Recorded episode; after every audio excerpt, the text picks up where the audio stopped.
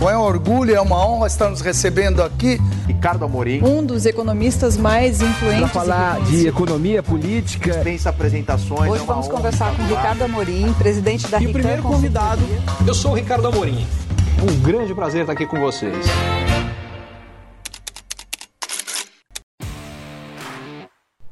Aqui é o Ricardo Amorim. Eu fico muito feliz que você acompanhe o meu podcast. Hoje eu tenho um pedido. Eu fui indicado ao Prêmio IBEST em três categorias: maior influenciador do LinkedIn, melhor conteúdo de economia e negócios e melhor conteúdo de opinião e cidadania. E eu vim pedir o seu voto. Se o meu conteúdo tem sido útil para você, eu pediria um minutinho seu para entrar no link que está aqui na descrição do podcast e deixar os seus votos em cada uma das categorias para mim. Muito obrigado e curta mais esse episódio do Economia Falada.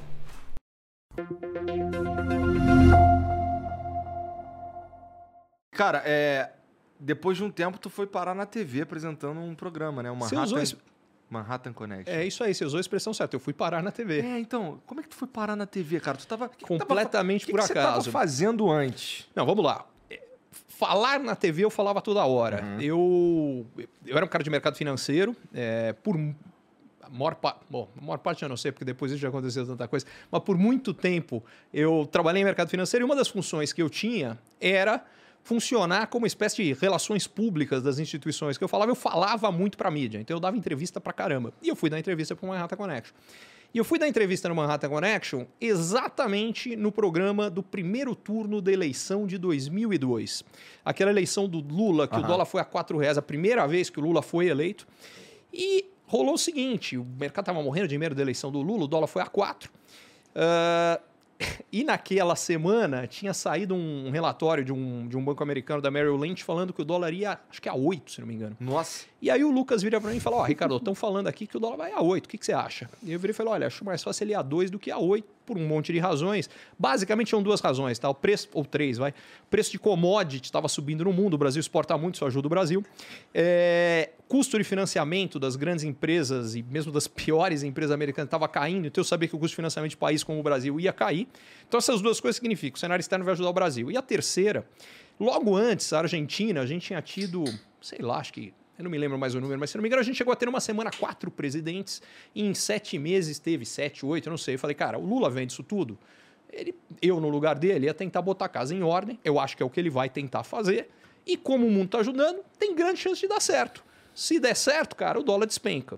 Bom, até aí tudo bem. Para minha sorte, porque até aí.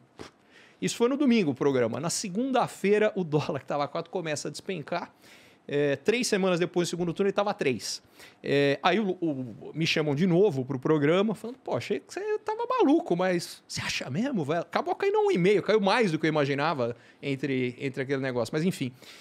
O que eu não sabia é que já essa segunda vez eles estavam me testando, me considerando para ser um dos apresentadores do programa. O que rolou foi o seguinte: esse primeiro programa, a audiência foi, foi recorde. Para ser franco, eu nem acho que fui eu, eu acho que foi o assunto. Os brasileiros estavam desesperados com o dólar indo aos céus. É, mas o fato é que a audiência foi muito grande. E aí eles me chamaram, eu levei três meses para topar, porque eu ia falar lá de um monte de assunto que eu não entendia nada. Pô, do meu assunto eu ralava pra caramba pra entender e de fato entendi. Eu falei, meu, vou dar cara pra bater no que eu não tenho a menor noção, será que eu quero? Mas eu falei, pô, por outro lado, é a minha chance de colocar na agenda dos brasileiros um monte de coisa que eu acho importante e eu não vejo ninguém fazendo. Vou topar. E foi aí que nasceu a história, isso em 2002, fiquei de lá de 2002 a 2020, 18 anos. É muito tempo, cara. Deu É. pra fazer o que você queria fazer. E assim, Eu acho que deu, é. acho que sim. Tem o lance também que você tá falando do monte de coisa, você, ia ter que falar do monte de coisa que tu não manja e tal. Uhum. Saiu de lá manjando demais coisa. Ah, sem dúvida. E principalmente, acho que eu saí de lá manjando, eu cheguei lá. Provavelmente, eu, eu já levava uma vantagem em relação à média, porque eu sempre gostei de falar português e não economês. É, então, isso talvez ajudasse.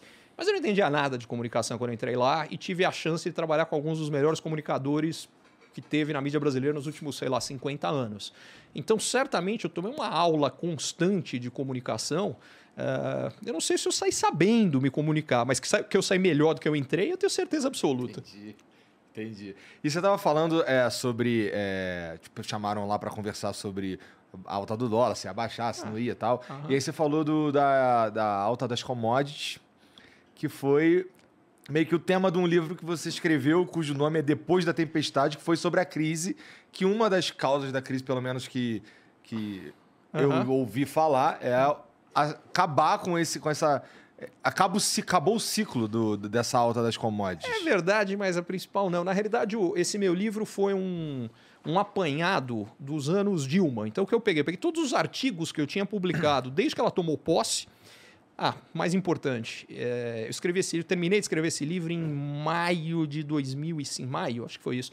O que eu sei o seguinte, eu tinha uma tese, é, ainda antes de começar nada disso, que a Dilma ia cair, porque o resultado econômico dela era simplesmente horroroso. Historicamente, todas as vezes que a gente tinha resultados parecidos, o presidente caiu, todas as vezes. É, e aí eu queria publicar o livro antes, porque eu estava convicto que ela ia cair. É, e de fato aconteceu. O livro saiu antes do processo de impeachment, desse negócio todo. Mas basicamente o que eu fiz para ser justo, eu falei, cara, deixa eu pegar os artigos que eu publiquei, cada artigo, e aí eu vou contar o que aconteceu depois. Porque é muito fácil eu chegar depois, que ah, tá tudo aí, tá vendo aqui um monte de coisa. aham. Falei, não, não, bola, deixa eu pegar o que eu falei na época. Ah, simplesmente para mostrar algumas coisas. Uma delas é que, olha, gente, desculpa, mas dava para ver que ia dar errado. Quer dizer, a receita estava toda errada. Tudo que foi feito ali não podia dar certo. A tal da Co- nova matriz como- econômica? Como não deu, exatamente. Ela basicamente pegou toda a parte que funcionava da política econômica que vinha antes do governo Lula anteriormente e jogou fora. Veio com uma coisa que não parava de pé e estava na cara que aquele negócio ia desabar. É, então era muito mais fazer um apanhado histórico daquilo e mostrar como evoluiu. E o grande objetivo era falar: ó, gente, não vamos repetir os mesmos erros. Tá. E, cara, assim, o que me deixa impressionado na profissão de economista é que, puta, hoje a gente tá num mundo complexo pra caralho, assim, sabe? Tipo, é guerra aqui, é inflação no mundo, é a China que tá com Covid ainda, tratando do Covid. Como que, cara, você, como economista, consegue digerir tanta informação para poder analisar o cenário que está tão complexo hoje em dia? Acho que não teve tão complexo em, em- em muitos anos, né, Ricardo? Eu diria sim e não. Ahn, primeiro, sempre foi mais complexo, mas o que eu diria é que a maioria começou a se tocar disso mais recentemente. É, o que eu quero dizer com isso aqui é o seguinte: sei lá, vou pegar o meu primeiro emprego em banco no Brasil. Em 1994, é, fui trabalhar num banco, Banco Fenícia, do grupo da Arapuã, que na época era o maior varejista do Brasil. É, e, Porra, e eu me lembro. Nossa. Ligadona Ligadona em em você. Exatamente. Caralho, me senti vovô. É, agora. lembra, mano? Tinha, Mesbla. Me- tinha Mesbla aqui em São Paulo? Tinha, Tinha. porra. Mesbla, Arapuã, Mapping, né? Tem um amigo meu que morava na vila que eu morava. Aham. é, ele era mentiroso pra caralho. E aí ele falava que o pai dele era dono da Mesbla. Todo ano ele falava que ia ganhar um videogame novo, não sei o que, mó mentiroso da porra. Foda-se, vai, continua aí. Pode Bom, mas a história lá em 94 é o seguinte: lá em 94 estourou. É, é, peraí, deixa eu lembrar na sequência. Não, essa não foi de 94. Em 95, bicho, estourou uma. Essa, essa história. Deixa eu dar o. 95, em março, estourou uma crise no México, que eu me lembro super bem pelo seguinte. Ahn, julho de 94, plano real, Brasil bombando, dando certo, é, bolsa subindo, bababá, e aí aconteceu um negócio interessante. É, meus pais tinham construído uma, uma casa na praia aqui, aqui em São Paulo para vender. É, preço de casa era muito diferente do que é hoje, era muito menor, mas enfim, era o valor de uma casa. E eles resolveram que iam vender, venderam, falaram: não, vamos investir nisso aqui. Eu era o cara da família que estava trabalhando no mercado financeiro. Meu pai me perguntou: o que, que você acha, o que, que você faz, não sei o quê. Aham. E aí eu fiz toda uma análise lá para ele e. E eu não me lembro mais as razões, mas enfim, eu achava que a ação da Eletrobras ia subir 20%, sei lá, eu, lá por quê, enfim. Falei, ó, tem que comprar ação da E por alguma razão, convenci meu pai, pegou toda a grana da venda. Enfim, de novo, não é valores de hoje, mas era significativo. Colocou o negócio lá. Cara, e eu achava que ia levar seis meses para aquele negócio subir. Em uma semana bateu os tais dos 20%. Falei, vende, porque era isso, foi muito rápido, aproveita. Cara, ele vendeu, botou no bolso. Uma semana depois devolveu os 20%. Fato é, ele tinha feito alguma coisa certa na análise do potencial de alta. O resto, o quanto rápido subiu, foi pura sorte. cagada. Mas isso eu sei hoje. Na época, eu achei que eu era gênio. Peguei todo o dinheiro que eu tinha, que era uma porcaria, porque eu tinha torrado toda a grana que eu tinha nessa época que eu fiquei na França antes. Eu tinha voltado, fazia pouco tempo, eu tinha pouco. Mas era tudo que eu tinha. Peguei tudo que eu tinha. Falei, não, preciso diversificar. Diversificar para mim foi o seguinte: levantei a cadeira com seis ações. Fiz isso aí em algum ponto, eu não me lembro mais exatamente, sei lá, vamos dizer outubro de, de 94. O que eu sei é que em março o México quebra e a minha carteira cai por menos da metade do que valia ali logo na sequência. Enfim, que alegria. É, não, eu acabei dando uma sorte desgraçada depois que aí eu fiz toda uma análise. Não, não. Comecei a comparar o que teria acontecido se eu tivesse investido no, no CDI. E quando cruzou o CDI, eu falei: chega, bota no bolso, para isso aí. Cruzou o CDI, eu lembro direitinho, em agosto de 97. Por que, que eu lembro? Setembro estoura uma crise na Ásia e o mercado despenca de novo. Por que, que eu estou contando isso aqui? Porque coisas que parecem não ter nada a ver com a gente já mexem muito com a nossa vida e é, muita gente perde emprego aqui por coisa que o cara não tem a menor ideia do que está acontecendo lá fora, mas enfim, que tem um efeito multiplicador de mercado financeiro há muito tempo. Então, nesse sentido, não é que é novidade. O que você tem razão que é novidade é que a quantidade de coisa que está acontecendo e que eventualmente pode gerar um problema gigante eu Porra, tempo real, né? Hoje em dia, dependendo da, informação que você acessa, o cara tá falando para você o que, que tá acontecendo no Oriente Médio, na, no interior da Arábia Saudita, cara. É, hoje, é. hoje, hoje o, o, brasileiro médio, ele tem muito mais acesso a qualquer informação. E eu, eu acho que você pegou o que é a diferença. Como eu trabalhava em mercado financeiro, isso aí já é realidade para mim faz mais de 30 anos. Uhum. E eu lembro, por exemplo, essa da, da crise da Ásia, eu lembro que a maior crise que eu tive foi que uns seis meses antes já dava para ver que o pau ia comer, que o circo ia pegar fogo.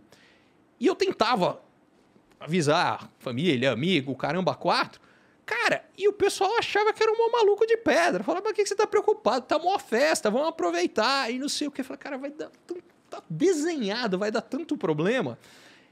E agora, talvez, seja mais fácil para mais gente conseguir ver isso ao mesmo tempo. Mas na época eu sofria, eu lembro que eu sofria seis meses antes sozinho. E aí, ao contrário, quando vinha e dava uma, ó, todo mundo mal, e agora desemprego? Falava, tranquilo, gente tá desenhado, isso aqui é assim, depois sai ali na frente, depois melhora na frente. Aí eu já estava tranquilo quando estava todo mundo sofrendo.